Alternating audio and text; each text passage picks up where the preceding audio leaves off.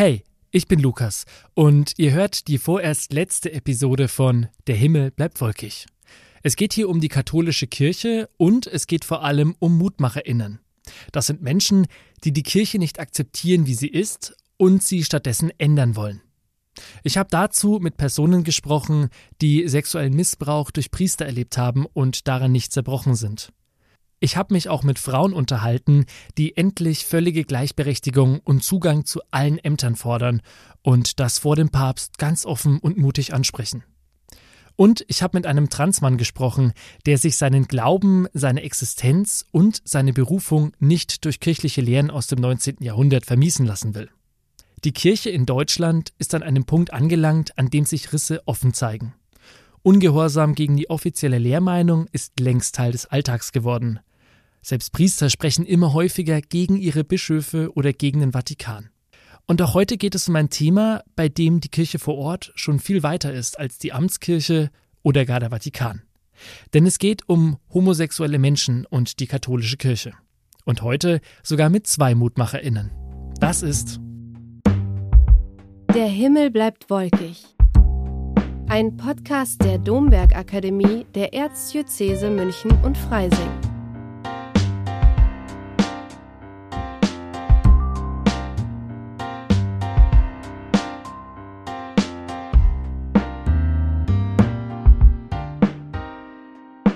Zur Erklärung. Im Oktober 1986 versendet der Vatikan an alle Bischöfe einen Hirtenbrief mit dem Titel Über die Seelsorge für homosexuelle Menschen. Bekanntheit erlangt das Schreiben auch unter dem Namen Homosexualitas Problema, benannt nach den Anfangsworten darin. Es geht um die Frage, welche Haltung Kirche zu Homosexualität einnehmen soll. Schon Ende der 80er Jahre unterschied sich die katholische Lehre deutlich von wissenschaftlichen oder gesellschaftlichen Erkenntnissen. Dadurch ergab sich für die kirchliche Lehre aber ein Problem, denn die bisherigen Positionen hatten starke Kritik erfahren. Aber warum ist Homosexualität für die Kirche so problematisch? Ein Blick in einschlägige kirchliche Schreiben der letzten 50 Jahre hilft weiter. Hier tauchen immer wieder die Begriffe homosexuelle Tendenzen und homosexuelle Handlungen auf. Eine homosexuelle Tendenz bzw. Neigung zu haben, ist für die Kirche erst einmal okay. Im Prinzip hat die Kirche anerkannt, dass sich Menschen Sexualität nicht aussuchen. Aber das Ausleben der Neigung, was die Kirche als homosexuelle Handlungen bezeichnet, das ist sündhaft. Heißt im Umkehrschluss, schwul, lesbisch oder bi sein ist okay, solange die Person das nicht auslebt. So fordert die Kirche von Homosexuellen Keuschheit und selbstlose Freundschaft als Ersatz einer geschlechtlichen Beziehung. Das steht zum Beispiel im Katechismus von 1993, der eine Art Handbuch in Glaubensfragen ist. Dahinter steht das Verständnis, dass homosexuelle Handlungen gegen das natürliche Gesetz und die Schöpfungsordnung verstoßen. Die Begründung, solche Handlungen schließen beim Geschlechtsakt die Weitergabe des Lebens aus. 2016 betont das päpstliche Schreiben Amoris Laetitia, dass jeder Mensch unabhängig von seiner sexuellen Orientierung in seiner Würde geachtet wird. Das Sakrament der Ehe, also heiraten, das dürfen Homosexuelle aber nicht. In einem Interview von 2020 spricht sich Papst Franziskus jedoch dafür aus, dass durch eingetragene Lebenspartnerschaften homosexuelle Paare eine Form der Absicherung auf rechtlicher Ebene erhalten sollen. Doch eine Art Bestätigung der Partnerschaft auf kirchlicher Ebene, etwa durch eine Segnung homosexueller Paare, das lehnte Rom erst kürzlich ab. Segnungen schwuler oder lesbischer Paare seien nicht in Ordnung, weil diese in Sünde lebten, und Gott könne keine Sünde segnen. Das hat für Unverständnis und Widerstand gesorgt, in vielen Ländern, darunter auch Deutschland. Die Folge pastoraler Ungehorsam. Anfang 2022 hat hierzulande die Aktion Out in Church für ein großes Ausrufezeichen gesorgt. 125 Menschen in Deutschland, die Mitarbeitende der katholischen Kirche sind, haben sich hier öffentlich geoutet als queer. Und es haben sich mittlerweile über 400 weitere angeschlossen, wie der Bayerische Rundfunk jüngst meldete. Die Aktion macht nicht nur auf Diskriminierung im Glaubensleben aufmerksam, sondern sie zeigt auch, dass Menschen der LGBTIQ-Plus-Gemeinschaft im Arbeitsleben ausgegrenzt werden. Dazu später mehr. Zwei Menschen, die für die Kirche arbeiten und homosexuell sind, sind Michael Brinkschröder und Ruth Kaufmann. Ruth Kaufmann ist Jugendreferentin in Ebersberg bei München. Sie lebt dort mit ihrer Frau und dem gemeinsamen Kind. Aus ihrer Homosexualität macht sie kein Geheimnis. Für den Arbeitgeber kein Problem. Michael Brinkschröder ist Religionslehrer an einer Berufsschule. Eigentlich wollte der Theologe im pastoralen Dienst arbeiten, doch aufgrund seines Outings bekam er keinen Job. 1991 gründete er die Arbeitsgruppe Schwule Theologie, aus der ein bundesweiter Verein wurde. Außerdem war er Co-Vorsitzender des European Forum of LGBT Christian Groups und nahm an der Out in Church Aktion teil. Ich bin gerade dabei, mein Equipment aus dem Auto in Michael Brinkschröders Wohnung in München zu tragen, als mir Ruth Kaufmann an der Haustür begegnet. Sie schaut mich lächelnd an und fragt, du bist der Lukas, oder? Ich sag, yep, und gemeinsam steigen wir die Treppe hoch. Währenddessen erzählt sie mir, dass sie Zugfahrten nach München immer nutzt, um noch ein paar Sachen zu besorgen. Ruth macht einen offenen und herzlichen Eindruck. Als wir an Michaels Wohnungstür ankommen, umarmen sich die beiden zur Begrüßung. Sie kennen sich gut. Michael führt uns in sein Arbeitszimmer, wo ich die Mikros aufbaue. Die Stimmung ist entspannt und heiter. Er setzt sich auf einen Arbeitssessel und lehnt sich zurück. Ruth setzt sich im Schneidersitz auf die Couch gleich nebendran. Und ich sitze auf einem Stuhl den beiden gegenüber. Vor den Fenstern der Giesinger Wohnung beginnt es zu schneien, als ich die Aufnahme beginne. Hallo Michael, hallo Ruth. Hallo Lukas. Hallo. In der katholischen Kirche ist es so, dass viele Dinge gesegnet werden können. Es gibt einen Autosegen, es gibt einen Tiersegen, es gibt natürlich den Segen an Erntedank der Speisen. Homosexuelle Menschen, homosexuelle Paare können nicht gesegnet werden. Das ist doch schon komisch, dass in der Kirche so viel gesegnet werden kann, aber eine homosexuelle Beziehung nicht. Ruth, was geht dir da durch den Kopf, wenn du das hörst? Mir hat diese Diskussion im vergangenen Jahr ziemlich ins Herz gestochen. Und wie es dann bei einer gemeinsamen Veranstaltung in der Arbeit drum gegangen ist, dass der Schlusssegen über uns alle gesprochen wurde, habe ich tatsächlich gesagt, äh, Moment, mich auch? Oder muss ich jetzt äh, gehen? Wie ist das? Ähm, und dann ist, da kommt die Absurdität dieser, dieser Vorgabe auf einmal zum Vorschein. Ja, was bedeutet's denn? Also, homosexuelle Paare dürfen nicht gesegnet werden. Ja, es geht um dieses Paarverständnis, es geht um die, die am Rand stehen, aber es ist überhaupt nicht mit dem vereinbar, was, was Jesus eigentlich gelebt und getan hätte. Ganz im Gegenteil, der hätte die in die Mitte geholt und gesagt, ja genau, ihr beiden oder ihr drei mit euren gescheiterten Beziehungen, mit eurem Wiederneuaufbau sind ja nicht nur, sind ja nicht nur Schwule und Lesben, die darunter leiden, sondern eben auch geschiedene Ehepaare, denen äh, das Sakrament der Ehe vorenthalten wird. Ähm, und das könnte man weiterspinnen zu Transidentität und, und, und, ja, wo einfach Menschen am Scheitern sind und die müssen wir alle mit reinholen. Und die werden alle durch solche Vorgaben ausgeschlossen. Was hat es bei dir ausgelöst, diese Entscheidung bezüglich der Segensfeiern, Michael? Oh, ich war sehr wütend. Äh, ich dachte, jetzt äh, haut der Vatikan zurück. Äh, die deutsche Kirche ist in deren Augen jetzt zu weit vorangeschritten. Ähm, und dann gab es diese Initiative, äh, einen Aufruf, dass ähm, SeelsorgerInnen möglichst unterschreiben sollten, dass sie sehr wohl bereit sind, äh, gleichgeschlechtliche Paare zu segnen. Und ich habe mich wirklich einen ganzen Abend hingesetzt und meine ganze, meine ganze Adresskartei äh, durchgearbeitet und alle möglichen SeelsorgerInnen angeschrieben äh, und gebeten, dass sie das äh, unterstützen mögen, diesen Aufruf. Und das haben ja auch sehr viele gemacht, über 2600 insgesamt. Und insofern war dann dieses äh, Responsum von der Glaubenskongregation letztlich der Auslöser dafür, dass das Segensthema äh, für gleichgeschlechtliche Paare ähm, doch ein, gro ein, großer Aufreger und ein großes Thema geworden ist. Und auch international war das total lustig. Äh, erst dadurch ist es zum Beispiel bei den LGBT-Gruppen in Italien äh, zu, zum Thema geworden. Vorher hatten die das überhaupt nicht als realistisch und, und möglich äh, erachtet und dadurch ist es dann plötzlich auch für die in den Horizont gerückt. Könntest du mir das gerade nochmal erklären, warum dieses Segen in diesem Fall so eine entscheidende Bedeutung hat? Ja, es geht ja darum, äh, dass der Segen einen Zuspruch Gottes äh, für die Beziehung, äh, für das Gelingen dieser Beziehung zum Ausdruck bringt.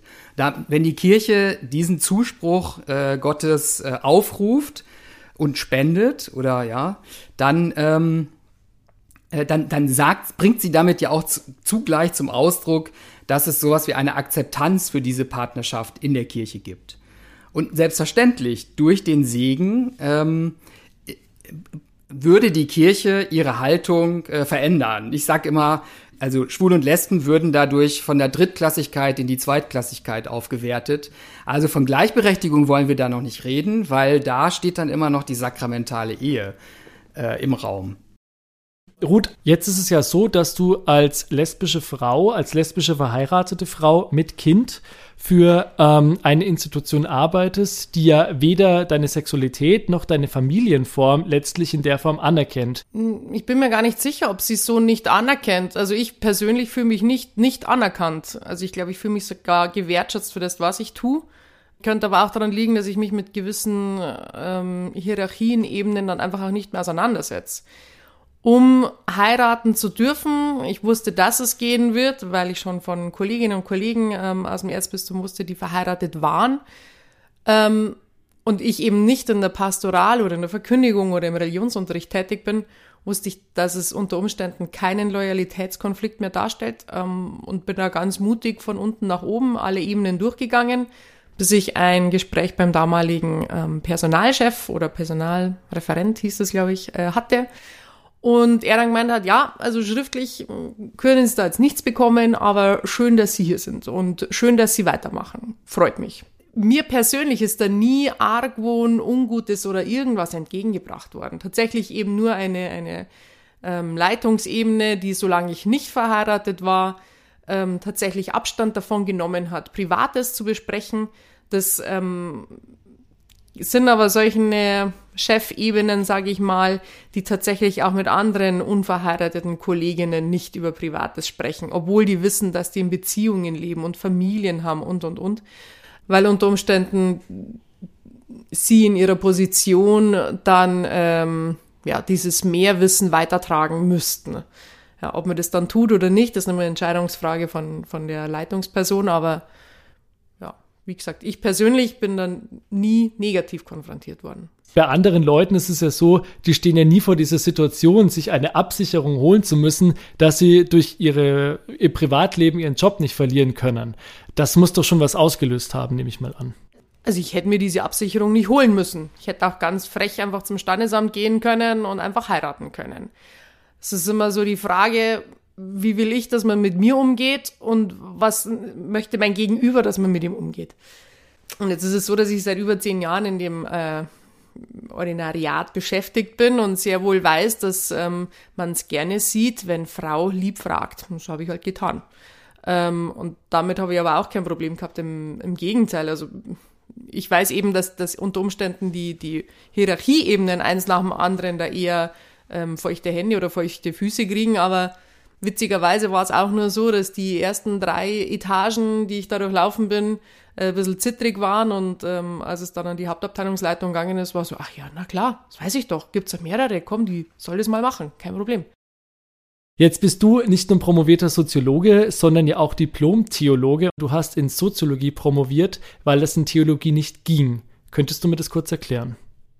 Ja, ich habe äh, mein Diplom gemacht in Theologie und äh, in Münster und wollte dann gerne über die Wurzeln der Antihomosexualität äh, promovieren und war bei einem Professor und der war sich unsicher, ob das sinnvoll ist und ob das überhaupt geht und der hat dann zwei andere gefragt. Einer hat gesagt, um Gottes Willen bloß nicht, es verschwendete Lebenszeit. Der andere hat gesagt, na ja, wenn ich mich damit auseinandersetzen möchte, dann äh, vielleicht.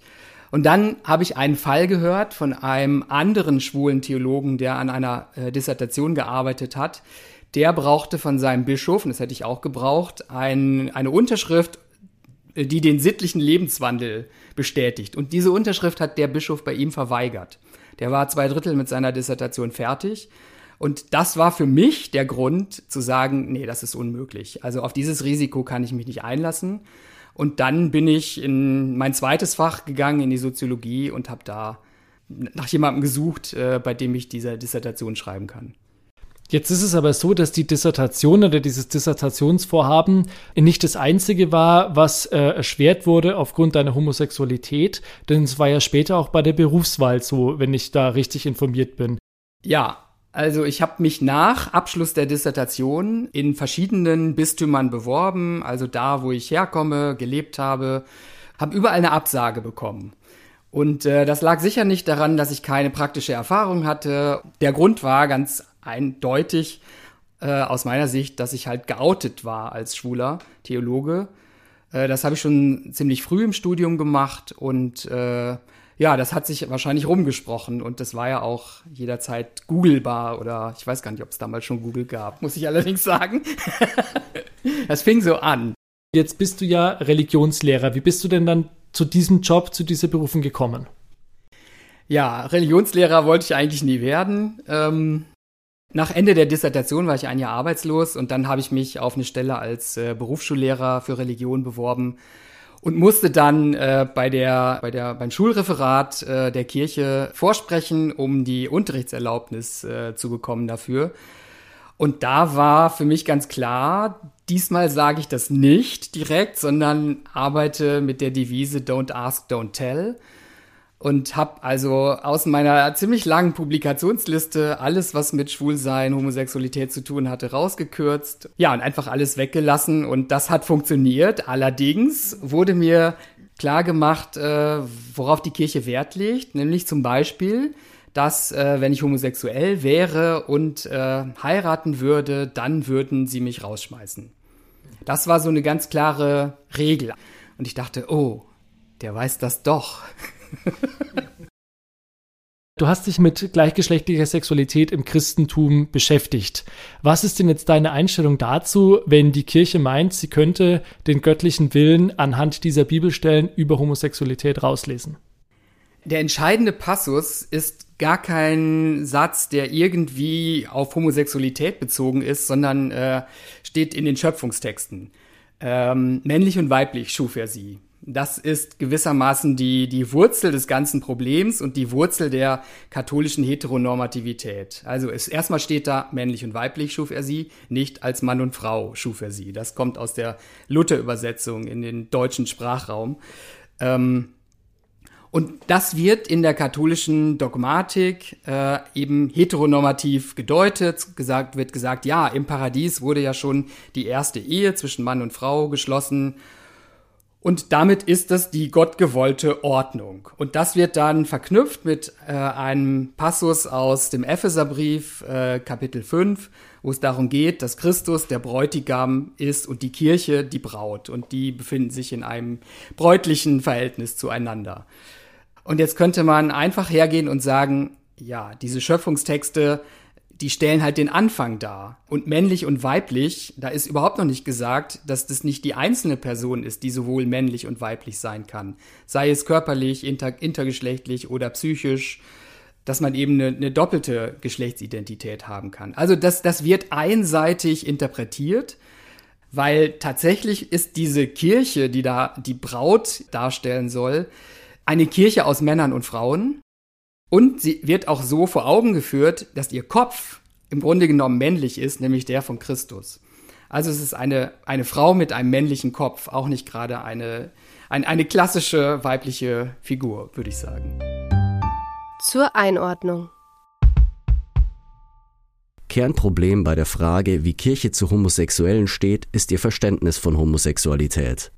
Die entsprechenden Textstellen am Anfang des Alten Testaments zeichnen ein Bild von Mann und Frau, bei dem Sex zur Fortpflanzung dient.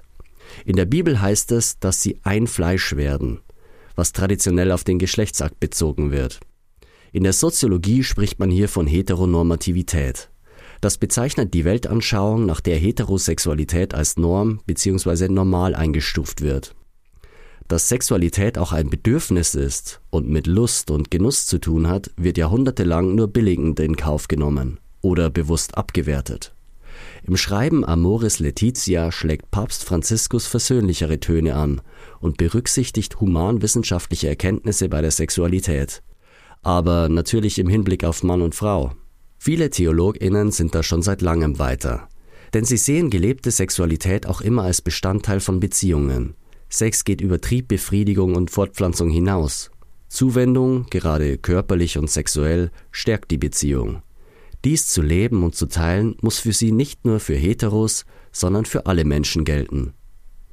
Einen Zugang dazu hat die Kirche im Prinzip schon vor 60 Jahren auf ihrer großen Versammlung, dem Zweiten Vatikanischen Konzil, geschaffen. Dort heißt es bereits, dass es in der Ehe nicht nur um Fortpflanzung geht. Auf dieser Basis konnten TheologInnen weiter über Sexualität und deren Rolle und Funktion für die Menschen nachdenken. Viele TheologInnen sprechen sich dafür aus, dass Menschen, die füreinander in einer Partnerschaft Verantwortung übernehmen, gewürdigt werden und Unterstützung erhalten unabhängig von ihrer sexuellen Orientierung oder ihrer sexuellen Identität. Wenn diese Auslegung so einseitig ist, warum hält sie sich denn dann noch so lang? Ja, weil der Klerus äh, männerbündisch strukturiert ist. Also im Klerus selber gibt es ganz viel Schwule, hat es immer gegeben, auch in den Orden. Und gleichzeitig gab es dieses Bedürfnis, das latent zu halten. Also musste alles, was gleichgeschlechtliche Beziehungen ermöglicht, positiv bewertet, ist verdrängt worden. Und äh, stattdessen hat man eben diese Antihomosexualität äh, entwickelt. Priester zu werden war immer ein möglicher Ausweg für jemanden, der schwul ist. Bedeutet, man kann man einerseits seine sexuelle äh, Identität äh, verdrängen, äh, verbergen und andererseits trotzdem ein sehr anerkanntes äh, soziales Leben führen. Äh, bislang zumindest war das so. Ich glaube, das bricht im Moment äh, vollkommen zusammen, dieses Rollenangebot der Kirche. Tatsächlich, glaube ich, steckt dieses Interesse des Klerus dahinter, Homoerotik, Homosexualität möglichst zu tabuisieren. Out in Church. Das ist ja der Name einer Aktion, bei der sich 125 Menschen in ganz Deutschland und darüber hinaus als Mitglied der queeren Szene geoutet haben, also als homosexuell, bisexuell, transidentitär, wie auch immer. Das ist ja ganz facettenreich. Was bedeutet diese Aktion? Der Film hat bei mir eine große Betroffenheit ausgelöst bei all denjenigen, die da zu sehen waren, die, die darunter wirklich leiden, was mit ihnen, mit ihrem, mit ihrer Ausbildung, mit ihrem Lebensweg, mit ihren Familien ähm, negativen Sinn passiert ist. Das fand ich fürchterlich erschreckend. Ähm, und andererseits hat es mich unglaublich gefreut, mit wie viel Begeisterung und, und Liebe ganz viele da ihre Arbeit machen und unterwegs sind und sich allen Widrigkeiten ähm, einfach entgegensetzen und sagen, aber mir ist es wichtig und so wie ich bin, bin ich gut und so wie ich bin und sein will, vielleicht auch bin ich von Gott geliebt und geschaffen worden. Und der hat einen Plan für mich. Und der ist größer als wie irgendein Buch und eine Vorgabe in irgendeinem Ordinariat oder ein, eine Handreichung, an die ich mich jetzt halten sollte, sondern ich bin hier, um zu verkünden, was Jesus nicht alles für geile Sachen gemacht hat. Das große Coming Out, äh, das war für mich die Erfüllung eines, eines lang gehegten Traums. Also ich habe immer davon geträumt, dass es so eine Solidarität mit vielen Leuten mal gibt, die so groß ist, dass dann der Einzelne oder die Einzelne nicht mehr gekündigt werden kann. Also dass der, dass der Druck äh, praktisch auf viele Schultern verteilt wird.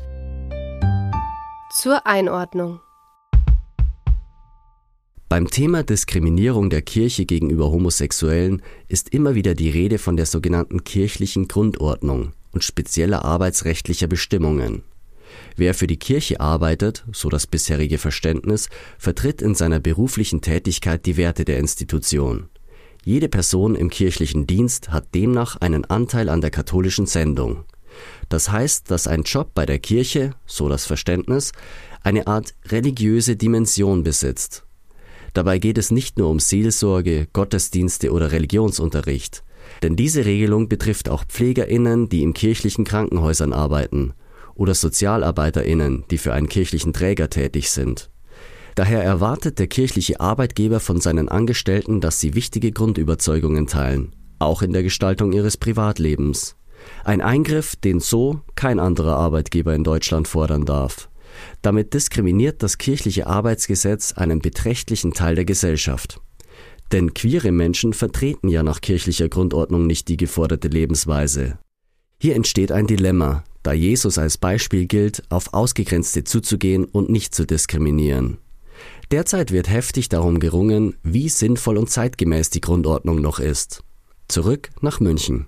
Also der aktuelle Stand ist ja, dass zum Beispiel die Bistümer Essen, Osnabrück oder auch Würzburg, dass die öffentlich erklärt haben, dass die Lebensführung zum Beispiel im kirchlichen Arbeitsrecht keine Rolle mehr spielt. Ähm, da gibt es ja auch schriftliche äh, Verlautbarungen, auf denen das dann so draufsteht. Was bedeutet das für dich, dass jetzt tatsächlich auch solche Ziele erreicht worden sind und dass es jetzt Bischöfe gibt, die das auch schriftlich festhalten?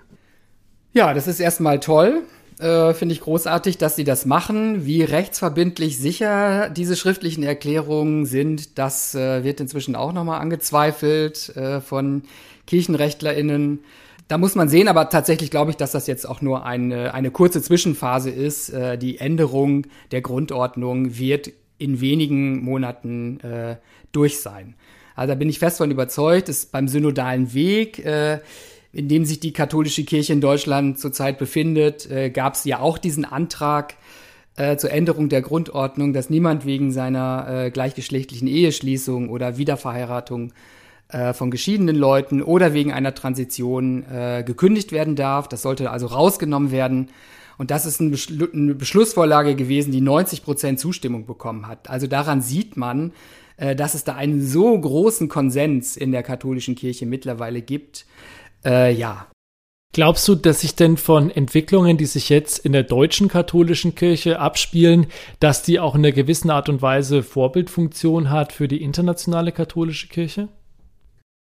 Es ist auf jeden Fall eine große Inspiration. Also ich kriege sehr viele Rückmeldungen aus Polen, aus den USA, äh, Brasilien, die sagen, wow, das ist das toll, was, was da in Deutschland passiert. Äh, woran liegt das eigentlich? Wie ist das eigentlich zu erklären? Und äh, ja, es gibt halt bestimmte Entwicklungen, die die katholische Kirche in Deutschland schon äh, früher gemacht hat. Also zum Beispiel hat der Vatikan in den späten 90ern, Nullerjahren die, den Antigenderismus, äh, also die Bekämpfung der Gendertheorie, sich auf die Fahnen geschrieben. Und diesen Anti-Gender-Diskurs, den hat der Vatikan auch in fast allen Ländern äh, und Kontinenten durchsetzen können, aber in Deutschland nicht. Also in Deutschland war der Widerstand äh, dagegen zu groß. Von den Frauenverbänden, von feministischen Theologinnen her und auch von Männern.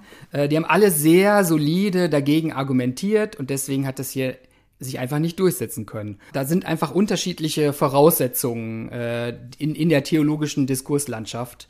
Äh, das muss man berücksichtigen und mit denen muss man sich auch international auseinandersetzen. Wie tragfähig sind denn diese Vorstellungen und Interpretationsmuster? Ähm, die Beispiele, die du jetzt genannt hast, wo du gesagt hast, dass sich Deutschland zum Beispiel in diese Richtung entwickelt und dass man bei Polen Tendenzen hat, die zum Beispiel in eine entgegengesetzte Richtung weisen, heißt ja auch, dass es ja immer weniger Einstimmigkeit bei solchen Fragen gibt. Was bedeutet das denn für die Entwicklung der gesamten katholischen Kirche? Das sind ja dann ja eigentlich Risse, die da auftreten. Ja, das sind vielleicht erstmal Risse, das sind aber dann auch Anlässe hoffentlich für kontroverse Auseinandersetzungen, die dann auch in der Sache und um die Sache willen geführt werden. Also es gibt ja in der katholischen Kirche die Theologie äh, und theologische Auseinandersetzungen werden mit Argumenten geführt, natürlich mit Prämissen, die hinterfragt werden können und müssen biblische Grundlagen, die äh, überprüft werden können und so weiter. Also es gibt ja bestimmte theologische Methoden und Standards der Argumentation.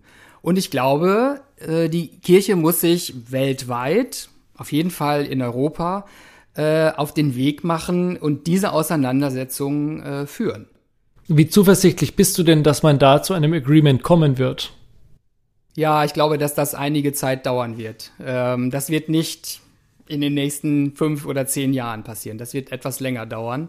Aber genau dadurch, dass die katholische Kirche in Deutschland mit dem synodalen Weg, wie ich hoffe, auch am Ende noch so klar Position bezieht, wie sie es im Moment tut, äh, sind wir immer der Stachel, der das Ganze antreibt. Und da gibt's eben diese eine, die Kirche in diesem Land, äh, die eine klare andere Position vertritt. Ruth, als ich mich mit deiner Person beschäftigt habe, habe ich vor allem gesehen, dass du recht viel auf Facebook postest und recht viel auf Facebook kommentierst und auch immer wieder ähm, dich zu Themen äußerst, die so ein bisschen Homosexualität und den äh, kirchlichen Kontext so einen Blick nehmen. Ähm, und da hast du unter anderem einen Artikel geteilt. Da geht es um eine Frau, die für die Kirche arbeitet und die sich im Rahmen von Out and Church als homosexuell geoutet hat. Und in dem Artikel beschreibt die Frau, dass sie froh darüber ist, endlich offen über ihre Sexualität zu sprechen. Vorher hatte sie einen Loyalitätskonflikt und da hat es auch diese Übereinkunft gegeben, Michael, die du schon erwähnt hattest, dieses Don't Ask, Don't Tell. Ähm, Gibt es da auch Parallelen zu deinem Leben? Weniger. Also der wesentliche Unterschied ist, dass ich keine Theologin und auch keine Pastoralreferentin und keine, was es nicht alles gibt.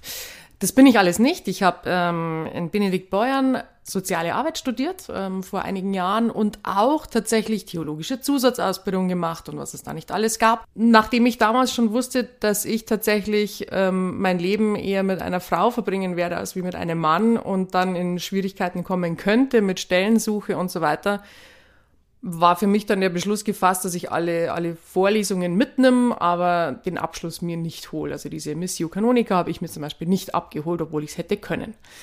Ähm, und da ist für mich der erste Entschluss äh, gefasst worden, dass ich zwar von Kirche immer insofern abhängig bin, dass es zumindest hier in Bayern der, der größte Arbeitgeber ist in der sozialen Arbeit, ähm, dass ich aber nicht unbedingt darauf angewiesen bin und auch was anderes machen könnte. Und ähm, so war das für mich dann eigentlich irgendwann, dass ich meine mein Hobby, bin Ministrantin gewesen, war im BDKJ, also im Bund der deutschen katholischen Jugend, als ähm, Vorsitzende engagiert bei mir in der Stadt in, in Rosenheim und habe dann tatsächlich eben mein Hobby zum Beruf gemacht, nachdem ich mein Studium beendet hatte und genauso eine Arbeitsstelle dann schlussendlich tatsächlich gefunden und bin jetzt seit einigen Jahren Jugendreferentin. Inwieweit interessieren sich denn die Menschen, die jungen Menschen, mit denen du dich unterhältst, über Homosexualität und wie begegnen dir denn die Jugendlichen? Du meinst mir als äh, geoutet, äh, verheiratet, lebende Frau? Ähm, In Kombination natürlich mit deiner beruflichen Position. Das finden die meisten großartig. Wenn die ähm, über Sexualität reden und im Jugendalter ist das was ähm, ein, ein normaler Entwicklungszug, ähm, sich auch nicht nur über Sexualität, sondern auch Homosexualität oder Identität zu unterhalten und sich selbst zu hinterfragen und zu suchen.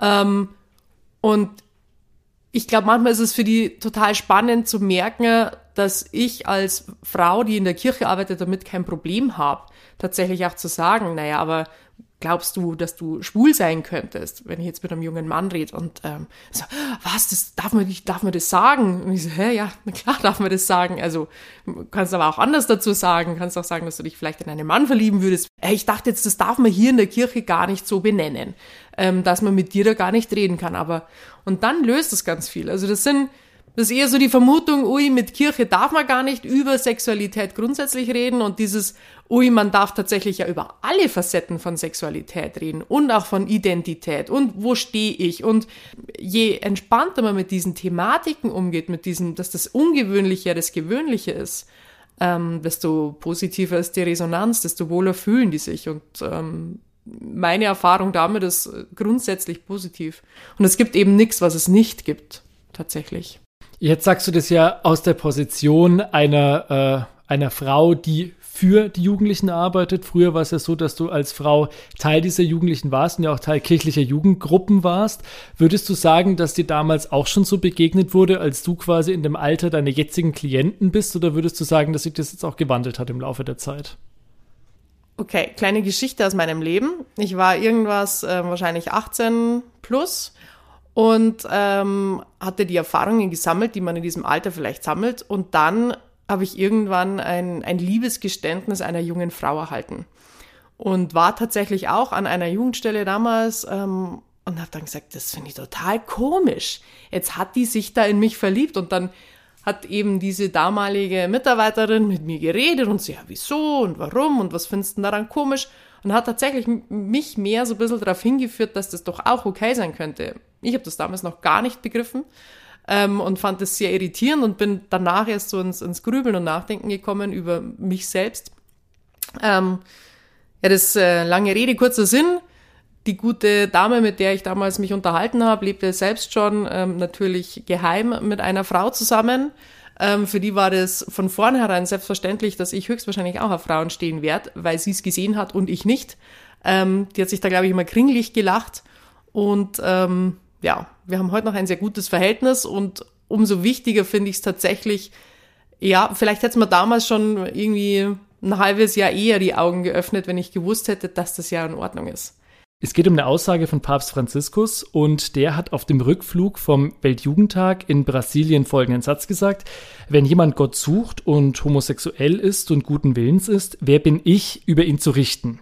Ich fand ihn damals sensationell, denn er hat den ganzen Diskurs in der katholischen Kirche verschoben von der Moraltheologie hin zur Pastoral, zur Seelsorge, zum, zum Verständnis äh, aufbringen für äh, LGBT-Personen. Das hat ganz viel Angst genommen. Also das muss man sagen. Unter, unter Papst Benedikt gab es eigentlich keine echte Diskussion über das Thema, weil alle Angst hatten. Tatsächlich ist aber auch genau das Programm, was dahinter steckt, nämlich der pastorale Umgang mit äh, LGBT-Personen, auch begrenzt. Also innerhalb der Kirche eröffnet er einerseits Möglichkeiten. Also hier in Deutschland zum Beispiel hat das dazu geführt, dass in der Mehrheit der Diözesen LSBTI-Pastoral äh, angeboten wird und dafür Beauftragte ernannt worden sind. Auf der anderen Seite kann das natürlich nicht ausreichen, weil es geht darum, grundsätzlich die Lehre zu ändern, grundsätzlich die diskriminierende Haltung zu ändern. Äh, und solange das nicht geschieht, ist diese Seelsorge oder Pastoral immer nur so ein Trostpflaster. Drei Jahre später in Amoris Laetitia, also in einem weiteren päpstlichen Schreiben, heißt es dann, dass Menschen, die eine homosexuelle Tendenz zeigen, notwendige Hilfe bekommen sollen, um den Willen Gottes in ihrem Leben zu begreifen. Michael, was mich interessieren würde, sind homosexuelle Menschen nach Ansicht der Kirche Menschen, denen geholfen werden muss? Papst Franziskus ist in dieser Frage immer wieder ambivalent. Äh, ich glaube nicht, dass er letztlich glaubt, dass Schwule und Lesben hilfsbedürftig sind, per se. Das glaube ich nicht. Aber er geht immer aus von dieser Perspektive, die er in Buenos Aires in Beichgesprächen äh, hatte, wo Eltern hilfesuchend sich an ihn gewandt haben. Wie komme ich denn jetzt mit meinen Kindern oder mit meinem Sohn oder mit meiner Tochter zurecht? Das ist halt die Perspektive, dass es Familien gibt, die da Hilfen brauchen, äh, um damit zurechtzukommen. Und ob das jetzt die Schwulen oder Lesben selber sind, die diese Hilfe brauchen, das kann natürlich sein, aber prinzipiell ist das natürlich einfach nicht so. Das wäre ja eine Pathologisierung. Und das möchte ich nicht unterstellen, aber er rutscht bei mehreren Gelegenheiten ist er schon in diese Schiene gerutscht, wo er das nicht so eindeutig äh, sortiert hat. Wenn man guten Willens ist, könnte man es auch so deuten, dass er sagt, ja, wir öffnen unsere Tore, wir sind da, ihr dürft alle zu uns kommen. Vermutlich hat er es so aber nicht gemeint. Wie ist es bei dir, Michael? Wie bringst du das zusammen, dass du jetzt für eine Kirche arbeitest, jetzt immer noch arbeitest als Religionslehrer, du auch diese Kirche verteidigst, vertrittst, du ja auch die Reformprozesse dieser Kirche irgendwie mitverfolgst. Letztlich für eine Institution, die ja einen Teil deines Lebens und einen Teil deiner Identität ablehnt. Ich weiß, dass ich einmal wirklich äh, ganz stark gezweifelt habe, ob das überhaupt noch Sinn macht, sich in der katholischen Kirche für Veränderungen einzusetzen. Und dann äh, habe ich so ein bisschen davon erzählt. Und da war ein evangelischer Pastor dabei und der hat dann gesagt, na, dann komm doch zu uns rüber. Da ist das alles äh, viel einfacher und die Probleme sind schon gelöst. Und da ist mir glasklar geworden, dass ich das auf keinen Fall will, äh, sondern dass mein, meine Berufung und mein Auftrag und meine Heimat in der katholischen Kirche sind äh, und dass ich die verändern möchte. Ich meine, am Ende der Zeit von äh, Papst Benedikt das war so eine bleierne Zeit, also so perspektivlos, so viel Machtsysteme, die übereinander gehäuft gewirkt haben, so viel Unterdrückung von freier Rede und von freiem Denken in der Theologie. Da war ich schon sehr am Zweifeln. Und gleichzeitig habe ich viel Kirchengeschichte studiert und Dogmengeschichte und äh, weiß, äh, dass sich im Prinzip alles in der katholischen Kirche ändern lässt, wenn man das denn will und dass schon einfach so viel sich verändert hat. Wenn man von diesem Bewusstsein ausgeht, äh, dann fällt man auch nicht darauf rein, dass ein Papst oder die Glaubenskongregation davon spricht, dass alles festgelegt ist und sich nichts mehr verändern lässt. Abseits der katholischen Kirche als Institution, was bedeutet dir denn ein christlicher Glaube? Für mich ist das so eine Art äh, ja, Gerüst, ähm, was ich, äh, ja, was für mein Leben wichtig ist. Ich glaube an die äh, Auferstehung der Toten das ist für mich wichtig, dass es ein Leben nach dem Tod gibt. Und ich, äh, für mich ist auch wichtig der, äh, der Einsatz für Gerechtigkeit. Beides hängt auch miteinander zusammen. Das ist meine Vorstellung davon oder die Erklärung, die ich gelernt habe, wie es überhaupt zu diesem Glauben an die Auferstehung von den Toten gekommen ist. Nämlich, dass die, die ungerechterweise gestorben sind, dass Gott die doch nicht einfach im Grab liegen lassen kann, sondern die haben sich für ihren Glauben eingesetzt. Also muss Gott doch auch äh, sie aus den, aus den Toten wieder auferwecken. Ruth, wie ist es bei dir? Tatsächlich ist es diese, dieser tiefe Glaube, dass es was gibt, was größer ist auch als wir. Etwas, was uns leitet oder begleitet ähm, und wir sind nicht allmächtig. Es ist die Hoffnung nach ähm, Frieden, nach Auferstehung, nach dem Blick nach vorne in dunklen Zeiten und tatsächlich auch die Liebe. Und darum bin ich da auch überzeugt, dass egal welche Form der Liebe, solange sie eben nicht mit äh, Machtausübung und Unterdrückung zusammenhängt, was ja im Missbrauch eben eine falsch gedeutete Liebe ist, ähm, solange Liebe im positiven Sinn auf Augenhöhe geschieht, ist Liebe gut.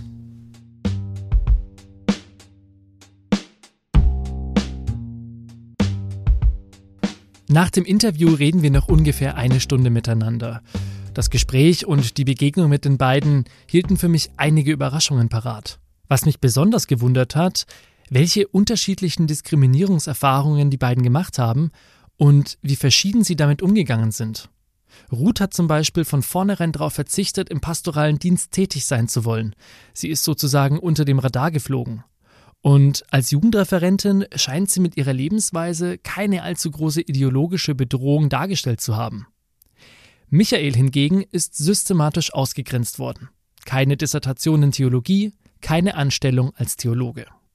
Offensichtlich gibt oder gab es für die Kirche verschiedene Kategorien. Zu der offenen Diskriminierung kommt also noch eine gewisse Doppelmoral.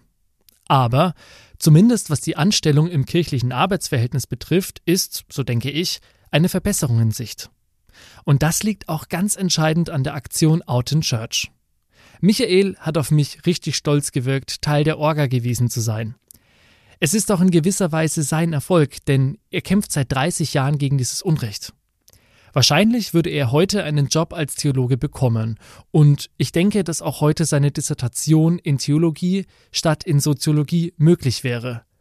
Und vielleicht ist damit diese vorerst letzte Folge eigentlich eine Bestätigung, dass Menschen, die die Kirche verändern wollen, auch Erfolge vorweisen können. Und das ist ja eigentlich eine ziemlich bedeutsame und optimistische Nachricht. Vielleicht reißt die Wolkendecke also doch ein wenig auf. Stück für Stück, Woche für Woche. Euer Lukas.